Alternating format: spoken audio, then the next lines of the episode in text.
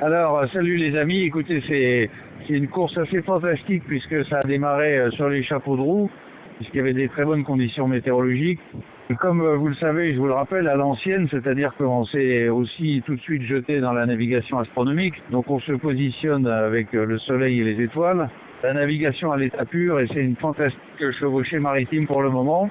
Sachant qu'on on a déjà subi quelques euh, épisodes difficiles puisque euh, le 12 euh, pendant la nuit notre bar a cassé. Et donc euh, bon, on a eu assez peur, il n'y a pas eu de blessés mais heureusement les gars ont pu réparer ça pendant 4 heures secoués par la mer. Le bateau est reparti et on va bientôt arriver le long des côtes portugaises. Et Jean alors, la vie à bord, ça se passe comment? Est-ce que chacun a trouvé son rôle? Est-ce que chacun a trouvé sa place? Oui, nous sommes huit à bord organisés par petits groupes de, de quarts, c'est-à-dire qu'un groupe euh, est sur le pont pour piloter le bateau, un autre attend en stand-by pour aider le premier groupe s'il en a besoin et le troisième groupe dort.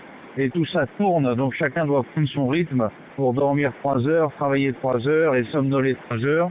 C'est un rythme à prendre, mais l'envie de, de gagner et la beauté, la beauté du spectacle de l'océan, puisqu'on a déjà vu euh, des poissons volants, des dauphins et des baleines.